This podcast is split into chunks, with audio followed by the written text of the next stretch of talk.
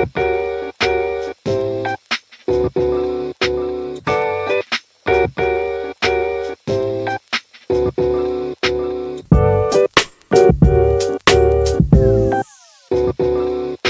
大家好，您现在收听的是宝老师仪 National MC 保护的保师大大师 National MC，那麻烦 MC 帮我大写哦，我非常久没有念这个哎开场白，然后那实在是有一点生疏啊，请各位听众多多的包涵呐。OK，那呃。这一集是要分享，就是所谓的这个升官发财啦。那我是没有发财啦，哦，那我相信应该也蛮多人都是想要让这个高薪肥嘛。好的，OK，没有没有开玩笑的。那因为应该还是有很多呃很有为的青年啊，像我们这一次邀请到这个新的 co-host 呢，就是很有为的青年哈啊，年轻上就取得哦，可能不管是创业上的成功啊，或者是在啊新创公司或者是啊老牌的大公司都呃取得。不错的成绩，这样子达成财富自由的这个理想目标啦。OK，那这一集呢，就是要分享自己升官之后的一些体悟跟面临到的挑战哦。那常常伴随挑战的，就是一些啊 opportunity，所谓的机会嘛，对不对？就跟我们玩大富翁一样。OK 哦，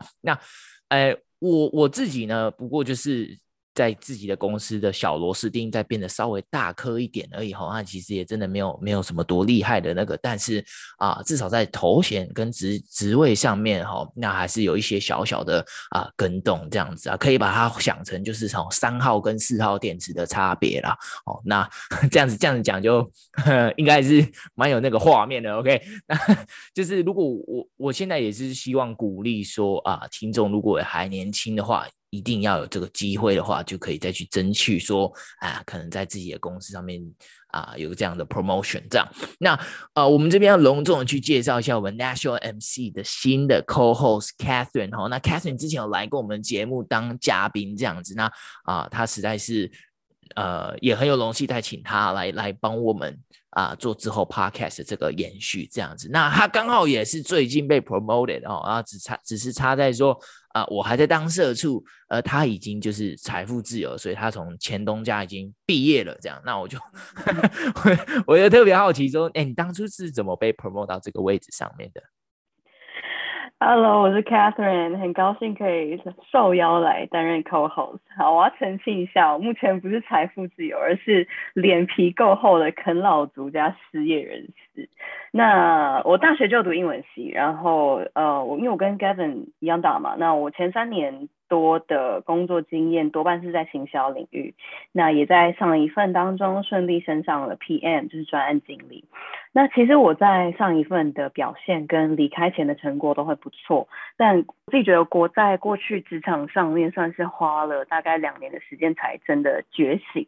过去有一点就是无意识的在帮自己配对工作，像是滑 Tinder 那样无意识。那 对，那现阶段就我想说，就是可以透过转职这段时间好好思考跟布局我的下一步。那如果这个这块之后如果有想法，可以再跟大家分享。那因为我们这一集是希望可以跟大家分享我们被 promoted 的经验嘛，那其实同事都觉得我我在同事眼中算是一个很容易给自己压力的人，那就在我的印象来中，Gavin 就应该是我的十倍 hardcore。那对，那我记得你是在一个蛮大的公司对吗？那你觉得就是你当初是怎么，你是怎么在一个大公司被 promoted 的？好了，我也是不敢讲我在什么多大公司啊，只是就是啊、我的公司在该产业可能算是哦、大家都会去想得到的。那啊、我是在这个票券处理的产业，不是什么飞机票啊什么的，不是不是 Expedia 那一种的，也不是啊、可能啊 Trivago 那种，不都不是，都是我们只是啊、呃，在贩售就是演唱会门票啊什么之类的。那它是个二手票选平台的，那呃。我就不我就不多透露，因为我还在这份公司哦，所以我实在是不想惹太多的麻烦。OK，那其实我我被 promote 真的其实有蛮多的运气成分在哈。那啊、呃，我觉得我自己的好处是。我常常会去观察啊，身边周遭的一些风向啊，所谓的 momentum 之类的，OK，就是啊，我们会像在当兵的时候一样，会先拔草测风向，OK，好啦，那就是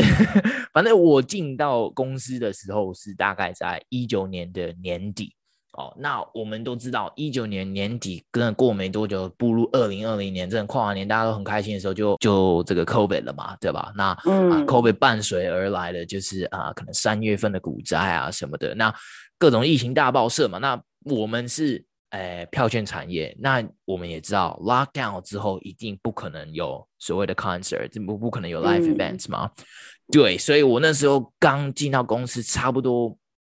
五个月的时间不到哈，我也跟我妈讲说啊，我真的可能撑不过这一次，我履历都已经重新打开，要找找新工作了，你知道吗？就是讲说啊，干那么那么菜，然后他们又大量的裁，一定是第一个裁，我们在 裁员六十趴，我那时候真的是一个礼拜我午餐都吃不下，真的压力大到真的，你每天都上班的时候，你还要 incognito，就是用那个隐身模式偷偷的找工作，你知道吗？对，然后。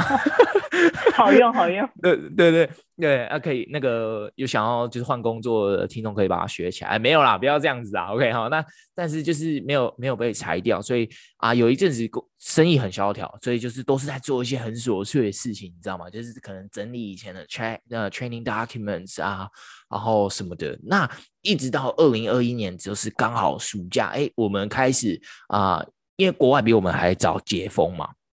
对，然后他们就开始有一些 live events 上，嗯、然后开始有 concert 啊，就是可能哦、呃、不会开放所有人进场，那就是可能七十五趴的 capacity 啊，或者是多少，然后就是会有还是会有人会去听演唱会，去参加啊、呃、一些活动这样子，所以我们进我们这生意就是开始慢慢有一些好起来了啦。对，那我那时候就等到了一个 position 是一个。啊、uh，outsourcing 的 account lead，那基本上他就是去管那个所谓的派遣人员，因为啊、呃，我在这个票券公司，其实我是属于比较轻，就是呃第一线面对客户的，我们是 customer service 的，嗯、只是我后来被 promote 上来变成啊、嗯呃、一个 account lead，所以我是管底下的几个 team 的成员，他们的可能 performance 啊，他们的 productivity、嗯、这些都是啊、呃、属于我的工作的范畴，这样子。对，那呃，因为其实你也知道，就是我们在大量裁员之后，又重新再 rehire。那如果我们在遇到一些危机之后，我们又裁员，然后再 rehire，其实对一个公司来讲，这样子是很大的消耗，而且其实会有很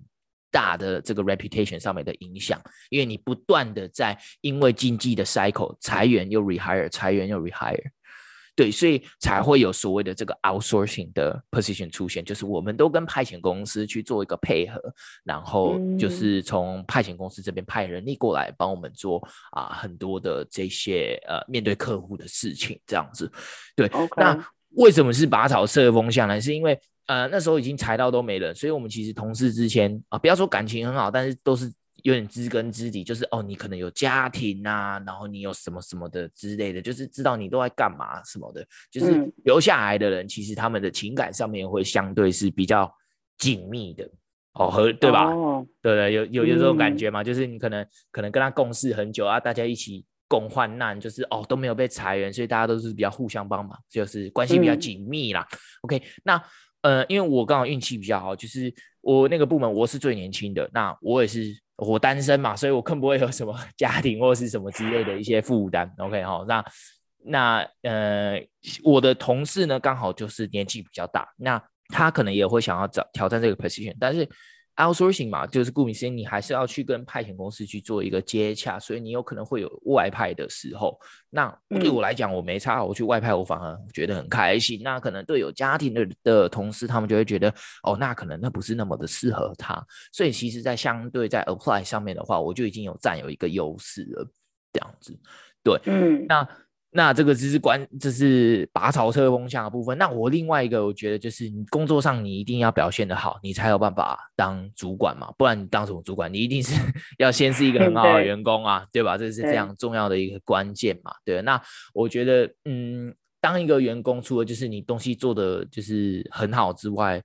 你还要跟你的，诶，你就是还是要有一个，你是一个 team player 的感觉，就是你可能要互相帮忙，嗯、然后。啊，就是让同事也不要一直去想找机会抓你的小辫子，找你的茬这种的，你懂吗？就是可能可能呃条条框框的东西，除了做好之外，你额外还是要去啊，帮助别人这样子，那我觉得这个也是很大的一个关键呐。再来就是，嗯、呃，我的公司很看重的，就是所谓的 attendance 的部分，因为毕竟我们是第一线的一个 call center 的地方，所以我们的 attendance 是是很重要。就是因为我们今天少一个接线员，我们可能就没有办法消化这么大的电话量跟 emails，所以啊、呃、attendance 是非常非常重要的。那我到职大概两年，现在啦，到现在两年七个月了，我这一段时间呃没有迟到过。也没有请过，就是超过三天的病假，大概两天啊，然后加上一个半天的疫苗假，就这样，我就只有请半天去打疫苗，隔天就回去了。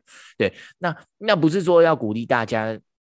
你不要去请假，或是身体不适，你也要去上班。不是，我没有啊，就是觉得哦，这样子是对的，这样子是好的，不是，而只是要叮咛大家说所谓的 work ethics 啊，啊很重要。嗯、那啊，attendance 就是最直接反映你的 work ethics 的东西嘛，因为它可以显现说，哦你，这个人是不是 accountable？因为假如说我今天像 Catherine 是 PM 嘛，对不对？我假如说把一个大案子交给 Catherine 好了，那你三天两头都让客户找不到你，那是不是在 accountability 上面就？没有，相对没有那么好。那我相信你的上级就不会想要让你承担那么多的责任，然后不会把那么多 responsibilities、嗯。完全同意，完全同意，对吧？嗯、那那因为我们之前啊、呃，我们公司都会有一个可能每个月的一个平量的平量的一个 meeting 这样子。那有一次，嗯、我是是我之前一个离离职的主管同事哦，他就是因为常常在迟到，然后他有一次就是在做这样子的。呃，meeting 的时候，他就跟他的组员说，就是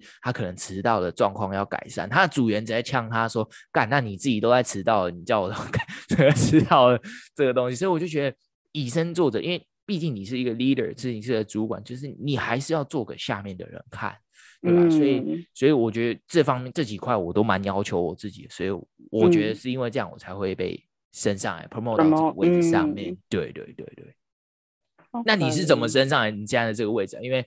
啊，感觉 PM 要做的事情真的很多哎、欸。对，说实话，我觉得其实从一开始是专案执行，然后到专案经理，其实我在做的事情一直都没有变，只是说我看待事情的角度跟我表现出来的样子应该是什么样，就是这个是我觉得最大不一样的地方。我觉得刚 Gavin 讲的蛮好，是因为呃，你刚刚说到说要施予一些小恩小惠这件事情，我觉得超重要，因为我发现其实。老板在看说，这个人可不可以被升成 PM？因为你知道 PM 就是一个要整合资源，然后要去呃要让 A 去做这件事情，B 去做那件事情。就是你是你不是一个很会做事的人，可是你要很会把事情跟很很会把资源分配，然后要撬得动资源。所以我觉得这个人超重要，因为你今天有一个 title，不代表说大家就会听你的。那可能在老板面前，大家大家会 follow 你的。呃，会会听你的，呃，听你听你的指令，但是你没有办法真的 lead，就是带领大家，或者说在台面下，他是不是真的帮你 cover 一些你其实呃很难处理的事情？我觉得这件事情超重要。那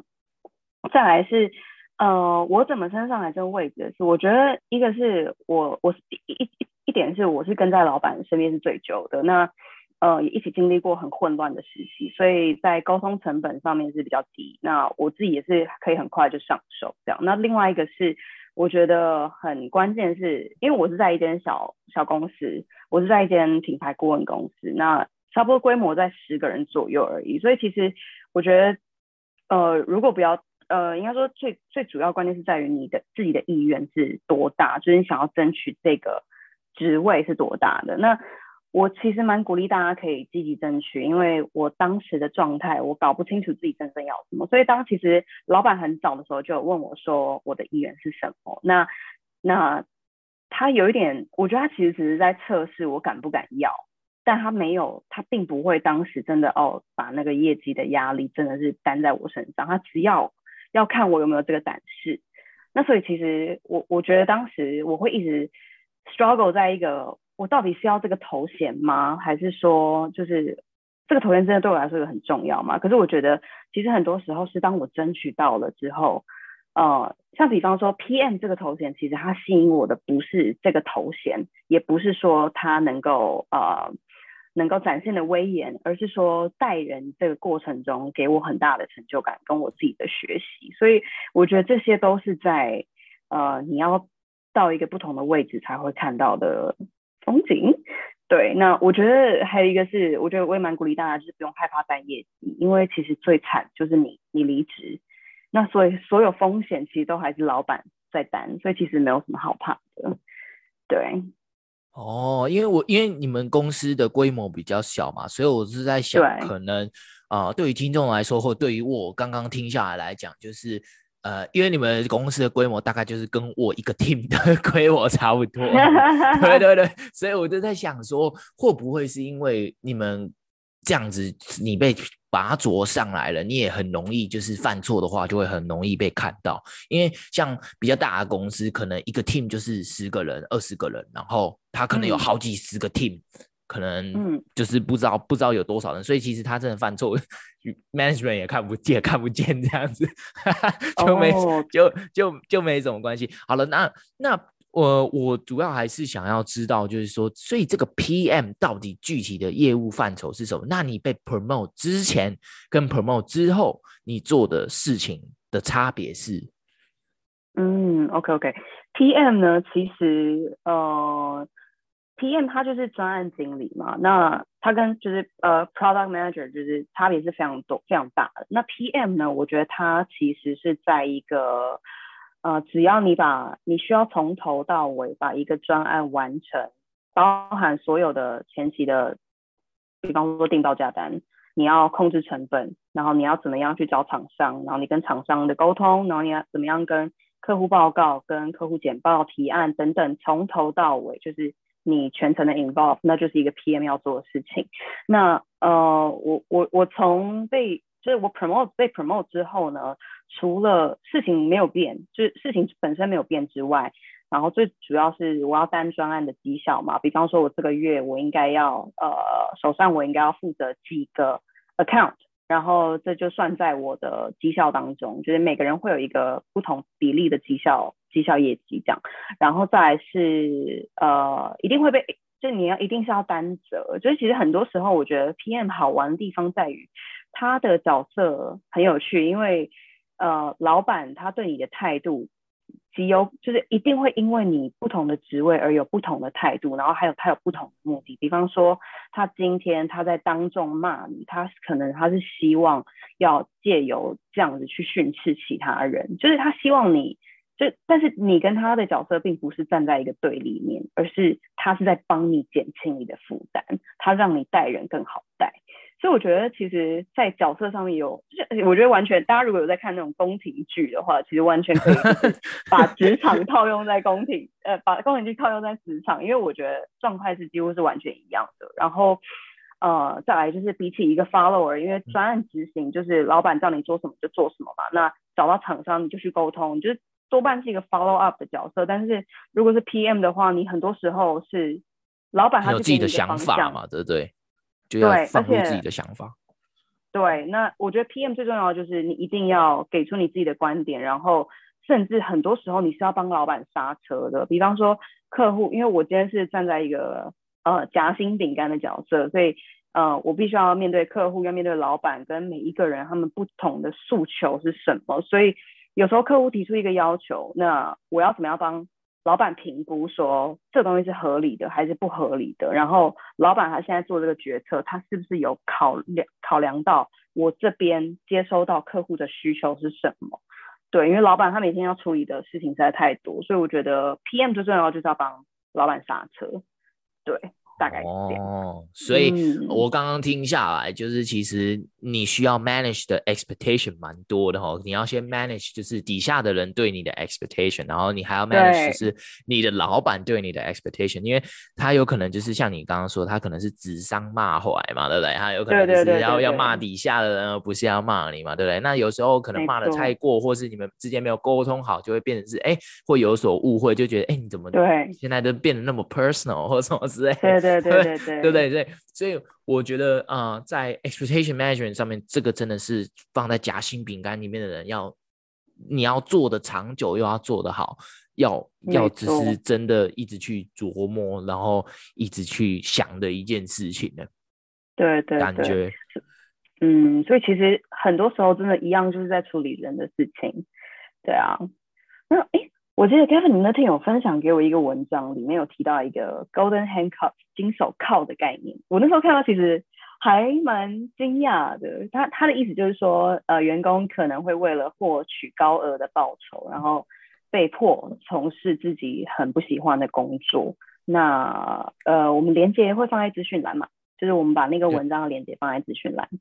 对，那我我自己是蛮好奇说，因为。呃，我记得你那时候传给我这个文章，然后你说你看了非常非常有感觉。那我觉得我们状况可能不太一样，因为 对，因为因为你你你你应该是就是你的薪水在同台之间应该是还蛮不错的，然后甚至是会让你很很没有办法离开。那我觉得我这块我倒是还好，我觉得我自己看完呢是觉得就是说同一个 title 在不同的业态的公司真的会有差非常非常多的薪水天花板，可能他在。比方说，在你的公司，他可能是一个 executive，那在我的公司可能是个 PM，可是我们领的薪水是差不多。就像比方说是科技业啊、软体业，就是一定是因为他有办法赚这么多钱，然后才有办法给出这样的薪水。所以我自己，嗯，我自己觉得那些应该都是取舍的问题。就比方说，如果你发现你喜欢做的事情，就真的没办法在业界赚很多钱。但你衡量过后，发现你自己真的超爱钱，所以那你可以去，对啊，就是你衡量过后，你也可以去做科技业，然后再赞助你喜欢的产业嘛。我自己是，就是，嗯，我的观点比较像这样。那我就比较好奇说，哎，那 Gavin，你之前说到说，就是这个新手铐的状态，在你你觉得很有共感，那你觉得你是不是可以来跟我们分享一下？没问题，OK，那呃，薪水在同台中的相当于不错，这个是建立在就是把那些软体工程师码农先 exclude 在这个同台的这个 conversation 里面哈，就是要先把他们先排除在外，嗯、因为他们都会比较像是 outlier 哈，他们都是在高薪的那个极端呐哈，没有啦，但是呃，这是 怎么回归的第一集就这么的尖锐，直接就问起薪水来了哈，OK，没有，那，那一定要，呃、一定要，对，那因为我的。Position 就是被 promote 上来之后，其实我的那个薪水条幅哈，其实是高达差不多四十五个 percent 的，就是真的是蛮多，很多很很很有感，就是说是从一个啊、呃，只是普通的呃 agent 到呃 team lead，你你的调薪就是差不多四十五趴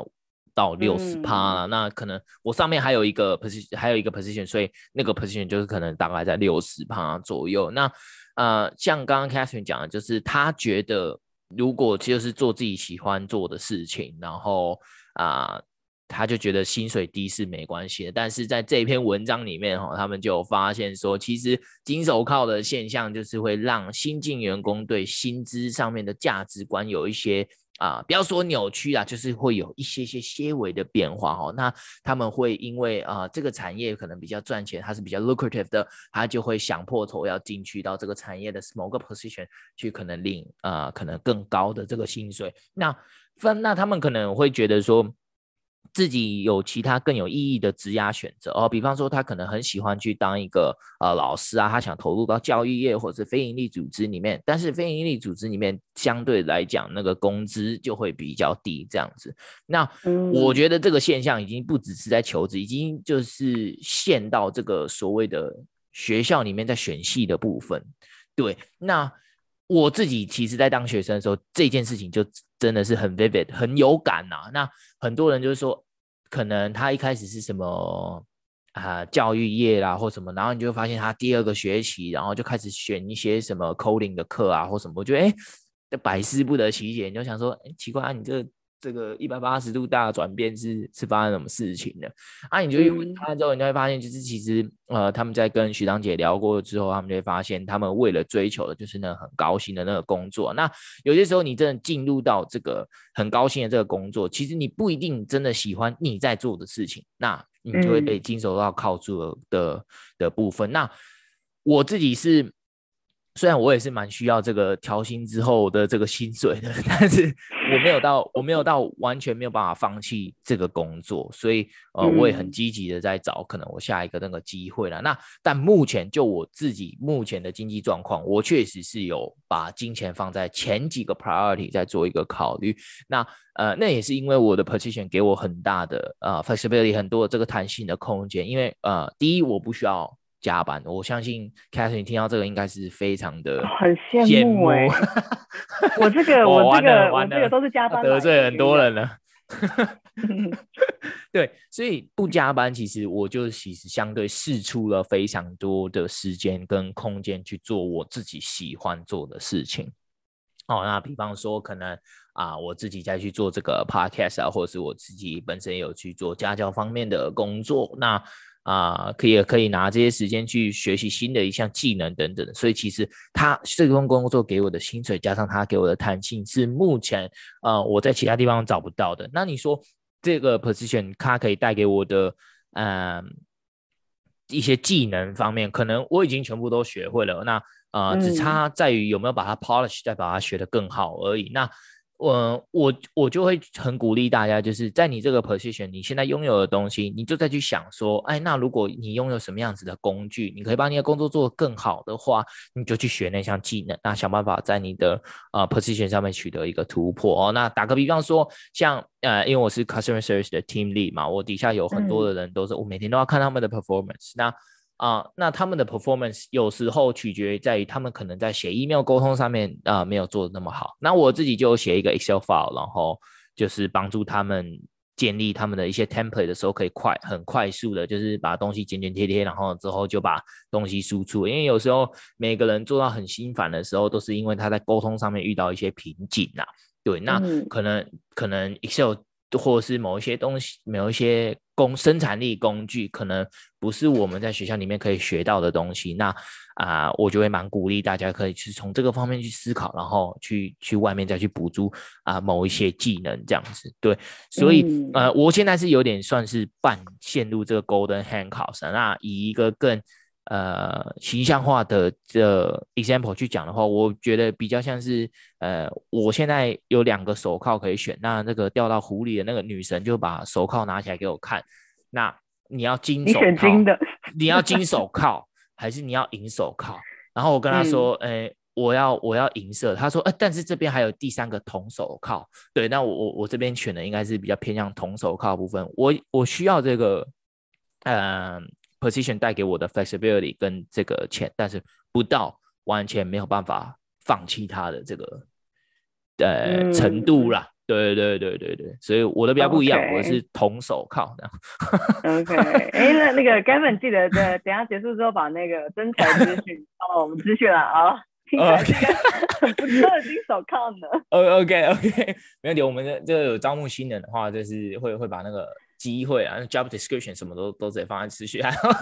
没有，谢谢 Gavin，谢谢 Gavin。那 呃，我最后最好奇的就是，因为刚刚 Catherine 一直有提到，就是当这个夹心饼干的部分嘛，就是刚好是在夹在中间的部分。嗯、如果现在你给你自己啊、呃、打一个分数的话，你觉得你是一个几分的主管？那还有，我我觉得，因为 Catherine 是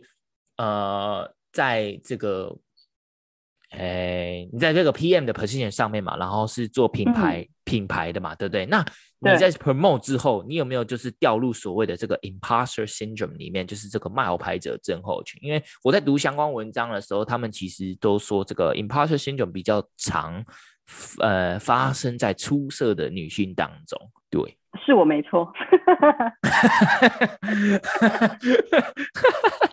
对，嗯、呃，我我我觉得，我觉得。这个冒牌者症候群真的完全有感，呃，我我先说，因为，嗯，其实到现在我都还会觉得说，呃，我身上这个职位是因为，比方说公司业务需求，比方说我需要面对客户的时候，我我我我今天是一个 PM，一定比我是一个嗯专案执行来的有话语权嘛，话话语权嘛，那也会觉得说。就是我我凭什么？然后这个是不是其实是在自欺欺人？就其实这个 PM 根本就不算什么。那我到现在还是会有一点这种感觉。不过我觉得，嗯，我可能要讲一个很八股的事情是，很多时候其实必须要你自己先相信，才能够让别人也相信。我觉得这个在不各种公司，我觉得都是一样的。那面对客户跟面对厂商的时候，你就是必须要拿出那个 PM 的态度，就就算怕怕的，你也要装出来。所以你说，我觉得说久了，你也就相信了。那其实这过程中，自然而然，我们一定会自己去补足那些我们缺乏的知识。因为就是我觉得是自己这一关要过得了，你才有办法就是去担心别人的眼光。对，那关于就是 Gavin 问说，我我觉得自己是一个几分的主管，我觉得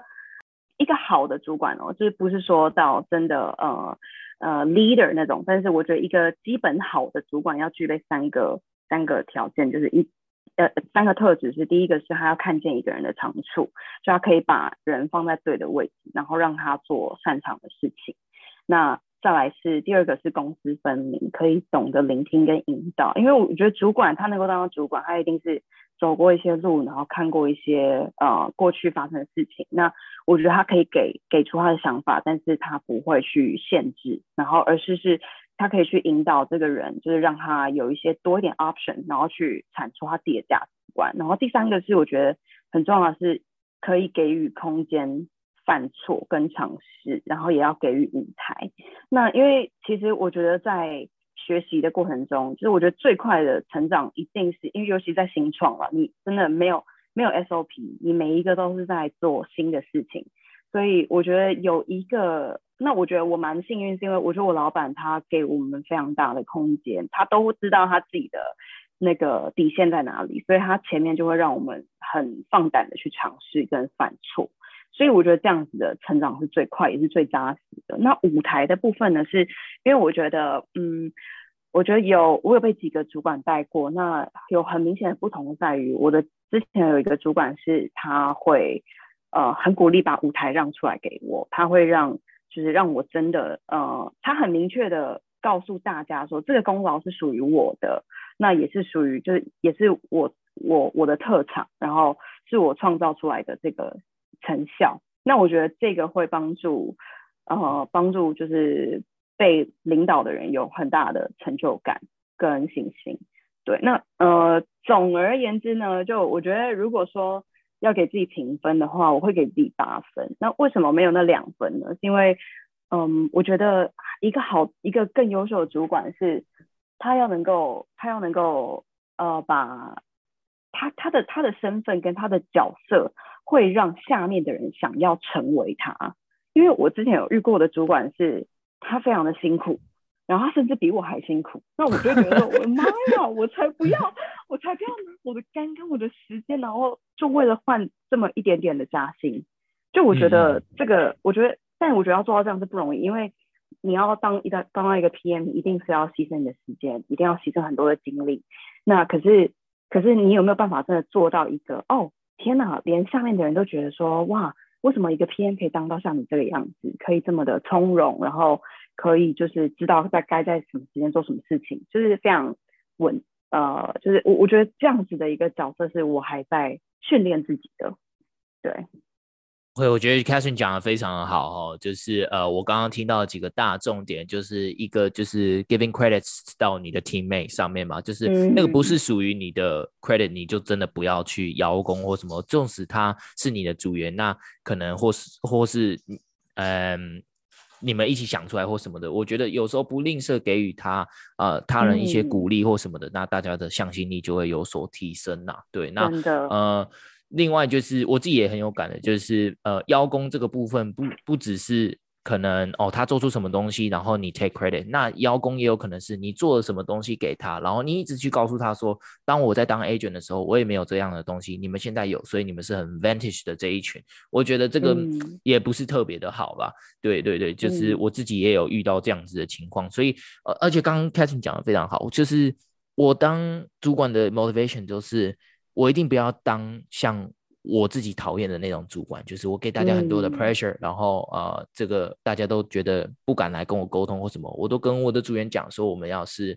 啊、呃、平行的啦，就是没有所谓的阶级之分，就是我跟你我跟你会有这个阶级之分，只差在于那个头衔而已，然后我跟你做的事情不一样。嗯就这样，对，那呃，大家都不喜欢 agent 在做的事情，那想办法让他们的事情做得轻松，然后想办法让他们跟你看齐，然后慢慢的也步上你这个位置。嗯、我觉得这个时候是一个 leader 该讲的，所以我刚刚觉得你讲的真的是非常的好，好、嗯、giving credits，然后你要懂得聆听跟 lead 他们都是非常重要的一件事情。所以呃，嗯、可能你的主管才是那个十分呐，所以你现在慢慢要变成像他那样，你就可以拿到那失去的。那两分啊，被扣掉的那两分嘛，嗯、对不对？OK，OK，那我们节目最后的惯例都是我们会分享一句所谓的名言佳句，一个 course 的部分哈。那啊，回归的第一集，那我们有新的 co-host，我们就请我们的 co-host 呢来分享一下，他觉得影响他自己在枝丫上面求积极进取，嗯、呃，他就是影响他很大很大的一句话。一句话，嗯、是的。OK，OK，我。我觉得，我觉得是，呃，这句是来自那个，呃，大家应该应该蛮多人看过那个很有名的 TED Talk 的影片，是来自 Brené Brown，他是一个应该是心理医师，然后他提到脆弱的力量。那他提到说，就是 vulnerability is not winning or losing, is having the courage to show up and be seen when we have no control over the outcome。那意思就是说呢，就是呃，其实输赢其实一直都不是一个重点，那其实是在于就是你有没有那个勇气去被看见，你以你现在的姿态就是站稳，然后去被看见。那我觉得这一段话特别在我初入职场没多久，就是新鲜人这种。